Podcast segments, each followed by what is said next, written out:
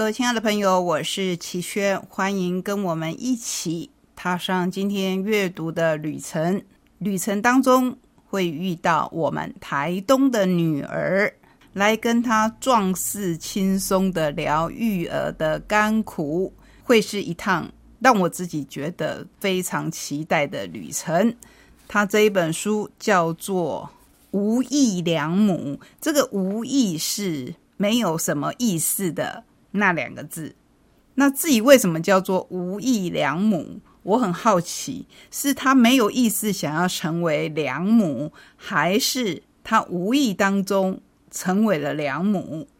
等一下，我们就请小妍自己现身说法。这本由亲子天下所出版，好像不得不归类为教养书类的书，是由。赖小妍跟叶秉成合著，图都是由小妍画的。因为等一下我们要直接访问他，所以我就在开场白当中为大家先大略的介绍这一本书。有人说生养小孩就失去了自己，但对我来说，我还是用自己的个性在养小孩，并没有变成另外一个人，这样就没有所谓的失去。小妍都是以资深生母这样的身份来自居，所以封底的介绍就这么说着：这是一本由资深生母执笔的人类幼虫观察记录，字字充满泪与泪，爱与爱。泪是眼泪的泪，第二个泪当然是疲累的累，第一个爱就不用我说了，第二个爱嘞，那当然。还是不用说，大家都会明白。不取捷径，不找浓缩，不遵循教养规则的他，想跟孩子一起创造出属于彼此的成长故事。认为每个人都在逐渐懂自己的路上，也在逐渐懂各种关系的路上。无数种爸妈对应着无数种孩子，教养没有万用的标准解方。然而，有时那些不合时宜，只是流露人性。或许再综合一些废味与无伤大雅，爸妈就更能享受做自己的乐趣与原则，也比较能够体会孩子做自己的乐趣与原则。这本书的特色收录赖小妍近两年来的育儿点滴，在日常生活当中以保有自我的态度与小孩学习自主，将育儿记事分成九大主题，邀请叶秉成教授从专家的角度观察教养的本质，透过五十张手绘插图，温暖细腻的笔触搭配文字，令人会心一笑，配合着。今天这本选书，我为大家选了几本散文集，他们的特色非常的不同。共同的特色是什么？我猜您一定已经想得到。我接下来要说的两个字就是好看。至于怎么个好看法呢？跟我们一起踏上旅程，先来感受一下吧。各位亲爱的朋友，我是齐轩，欢迎来到我们懒得出去在家看书的选书。今天的选书非常非常的特别，你一定想，我是不是前几个礼拜曾经说过有几本先跟您介绍的，然后之后我们要访问作者，可是不是那几本书里面的一本。非常开心访问到我们台东的女儿赖小妍，她出了。他的，我让他自己来讲好了。到底要不要定义成是他的第一本书？先来跟小妍问好，小妍好，Hello，齐轩，大家好，我是小妍。是不是第一本书哦？我自己觉得应该心态上算了，因为之前我觉得比较像是助手的性质，我觉得应该是合作伙伴。哎，算，就是说，我之前算是对创作就是很有兴趣，对于绘本自己也是可以画画的，所以我在接触这些事情的时候，我没有排斥，所以自然就会有一些作品产生。可是这一次这本书是我第一次，大部分是用文字的方式做书，之前是没有这个经验，因为之前都是跟我先生卖嘛，这一次是跟别人，所以我觉得就比较不像是家庭事业吧，好像自己做了自己的事情，所以我有点觉得说啊。比较像是自己的书，感觉是开心的还是紧张的呢？我是其实做完书我才开始紧张，因为紧张就是我还要去宣传，虽然已经很少很少了。我有跟我们行销说了我的症状吧，就是我会很紧张，但大部分是开心的，因为到现在为止。就是说，读者的反应都很好，这个部分我是很非常开心。我的目的就是希望大家看了以后有一些收获吧，然后很喜欢，紧张和开心都有。刚才小严说到你的，如果是台语来讲的系列《剑桃》，其实我冇剑桃。之前在节目当中有两种书是我比较不会介绍的。一种是励志书，一种是亲子书。因为励志书，我常常觉得每个人情况不一样。对你很励志的，其实对别人，我后来就比喻说，励志书像吗啡一样，你必须不断的吃。哦，哎，可是也是一个编辑，他就反过来用这个比喻来说服我。他说，就是因为是吗啡，嗯，所以你必须不停的吃。我的所谓的像吗啡是，它可能可以让你振奋一阵子，鼓励你一阵子。可是可能十天以后，你发现你又碰到一个难题，这个难题是没有办法用同一本书，或是对它有用，对你不见得有用。亲子书可能因为我本身是单身，可是我后来我觉得说，我很愿意为小孩服务。可是亲子书又常常变成教中教校。当然，我们节目必须介绍各式各样的书，我会有我的看法。可是我很想听听，当初小严有没有把这本书界定在亲子教育书的范围之内？你知道吗？我们那时候我自己也不知道这本书它应该被归类在哪里耶。我们讨论了好久啊，可是它后来还是放在亲子教养类，就是网络书店你要说点选项的话，它就是在。亲子教养类，可是我们那时候讨论的是说，其实我没有要教你什么。亲子教养类，它很明显就是他教你怎么教小孩，可是我没有要教你什么啊。可是我讲的又是跟小孩有关，那它究竟应该放在哪一类？还是在亲子教养类？就是我没有办法有一类是像这一类，那我就是在亲子教养类。可是说真的。虽然我自己不看亲子教养书，不看的原因其实是因为对我来说，教养书它就是教科书。我本身是有点小小的叛逆吧，就是我不喜欢人家教我什么，但是我不排斥教养术。应该是说，如果对你来说它很有用，那你就去看。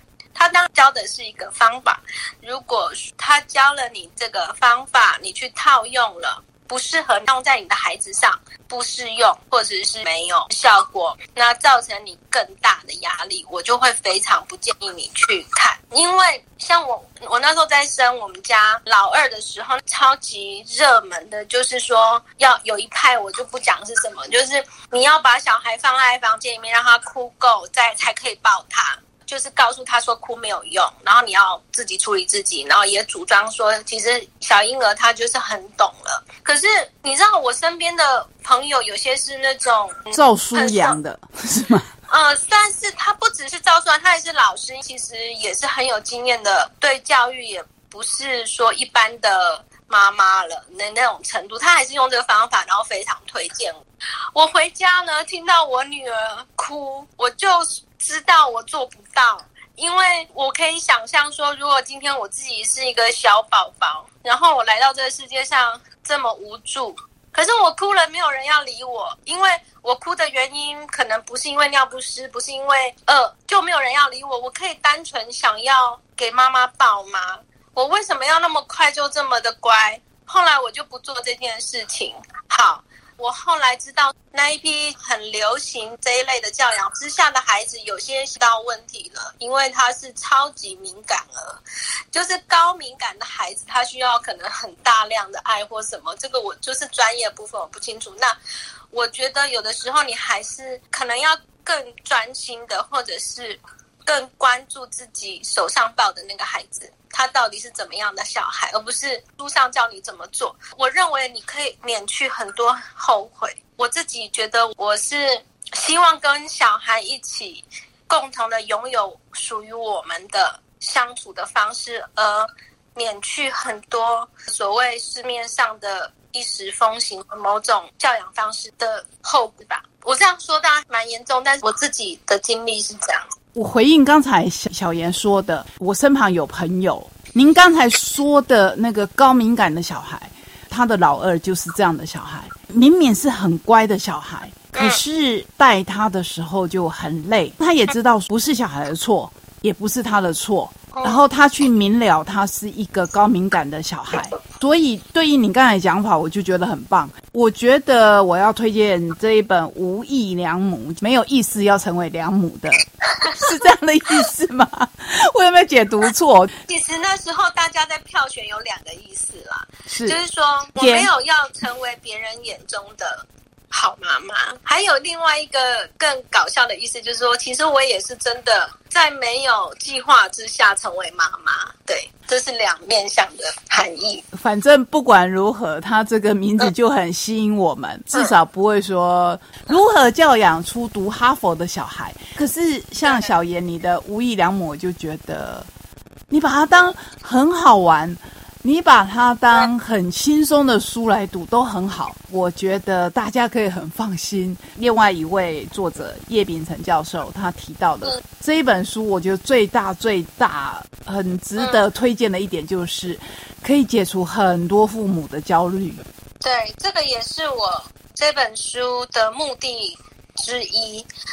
常常我们会觉得，不管是大人或小孩，在现在的社会上，我们就一直接收到很多各方的刺激，那我们很少停下来去想一下，由我们心里面真正想要跟家人相处，小孩也是家人，或是某一种人际关系的相处，你真正想要怎么做？那这个就不是任何书可以教给你的，所以我最想要。达到的一个效果，其实我也不是说哦，完全无目的的去做这件事，不然书也不用出版。其实我的目的是不是可以有一本书，它好像教养书哦，但是它是希望你看完以后，不是由外而内。告诉你什么，而是你突然有想说，哎，我跟我小孩之间的关系是怎么样的？或许可以轻松一点，或许不是我想象中的那么可怕或难。如果你都没有这些感受，你一定还有最后一个感受，就是觉得很好笑。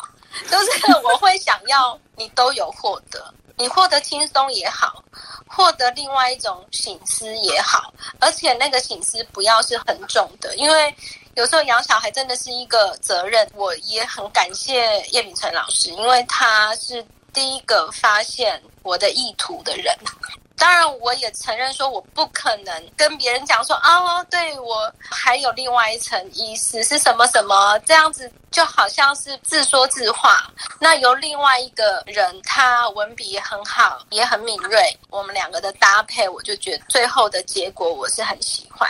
可是我必须承认，我相信，就是说这一本书，大家刚开始被吸引的，绝对是您的文章，然后我们才会去看叶老师他怎么样来看你，好像是所谓的废文，他应该是扮演着一个，万一真的把你这本书当废文的人。万一有读者真的想说，哎，对，教养孩子真的可以这么轻松吗？或是甚至有的父母看了以后，反而会有一种误解，另一种解读，会觉得说啊，那是因为他是赖小妍。是哦，你知道吗？我没有把把我的处境写得很轻松，我有把我真实的、很崩溃的、很真实的，觉得哇，好累哦，很受不了。然后三个孩子在家里的那种压力，其实我是有把它放进去的。你一定要放入这些东西，才能达到。我不是好像这么的通融，然后什么都可以掌握的，什么都不在乎，然后做自己。其实没有这么的轻。我尽量不去美化这个东西，才能达到我想要说的。有的时候我们也可以很累，要让孩子知道。然后有时候我们也可以很废。好，也让孩子知道，妈妈不许一直都好像很完美，然后都很能掌握，然后数学都会算，这些都不用。其实我真的很希望父母能够回到一个很简单的。当然，因为赖马他的书，简单来说就是很畅销。那这个畅销之下，大家可能会觉得你有什么意图啊？就是说你要。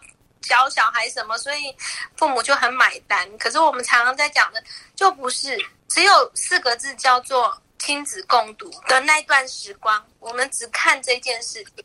然后，所以延伸到我，我其实是用一样的概念，就是他们脱离半兽人五六岁吧，到他独立离开家里，我们跟小孩在一起的顶多就是十几年。在这段时间，我们可不可以？就是正常的、好好的相处，然后拥有一个还不错的回忆。我要讲的就是这个，而不是说，因为我是赖小妍，我可能有很不同的想法。我有一次还跟我们行销讲说，我们真的应该拍一个纪录片呢，就是来拍我们家，你就会发现我们忙乱呢，就跟一般的家庭真的差不多。我跟小妍分享，我刚才说的意思是，一定会有一派读者认为说。你可以讲的壮士这么轻松，或是他们甚至会去过度的解读。您刚才说的，你觉得你也就是跟一般家庭一样，可是你知道有些人他就是硬是不相信，他就会觉得说，没办法，他他他可他可能就会觉得说，那是因为你是赖小妍，因为是赖马，所以你们有这样的条件，然后。可以如何如何？可是，我很喜欢其中有一篇，就是你会带他们去博物馆，对不对？对对对。然后这边就有一个重点，就是很多人会觉得说，哇，培养小孩子的气质，妈妈显露出她的优雅。可是你一开始就写出，其实花的钱是很少的。可是重点是那个规范，就是小孩子有时候他在博物馆是不受控的。他在美术馆是不受控。其实我觉得这个就是你这本书的重点。你不可能要求一个在餐厅里面会大吵大闹的小孩，他在博物馆就可以突然变得非常的小淑女、小绅士。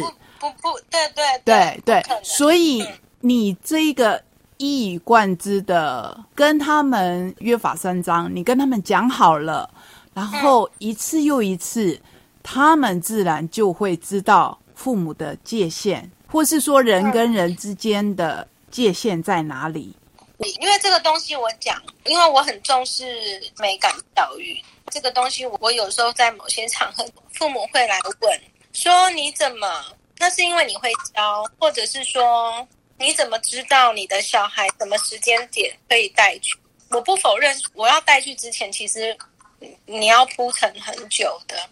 就是你跟你的小孩呢，要有一个基本的默契。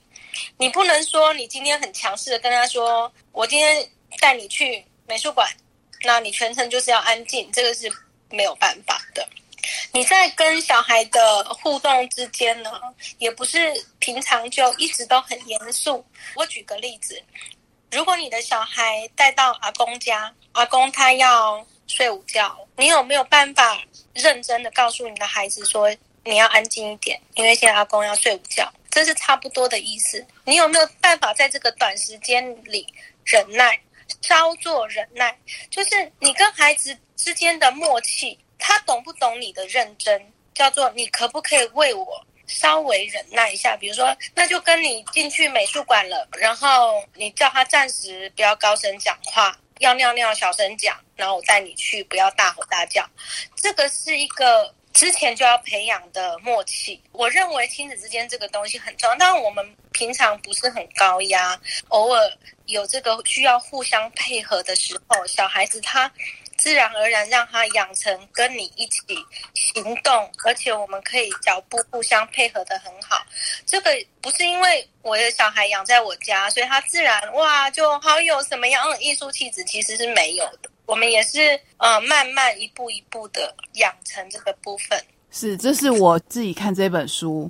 我很愿意推荐给父母，尤其是消除父母的焦虑。你不需要一定要有什么方法，就是所谓的照书养这一件事情。我们希望今天推荐给你的这一本《无以良母》，其实是可以让你非常非常的轻松来看这一本书。非常非常谢谢小严。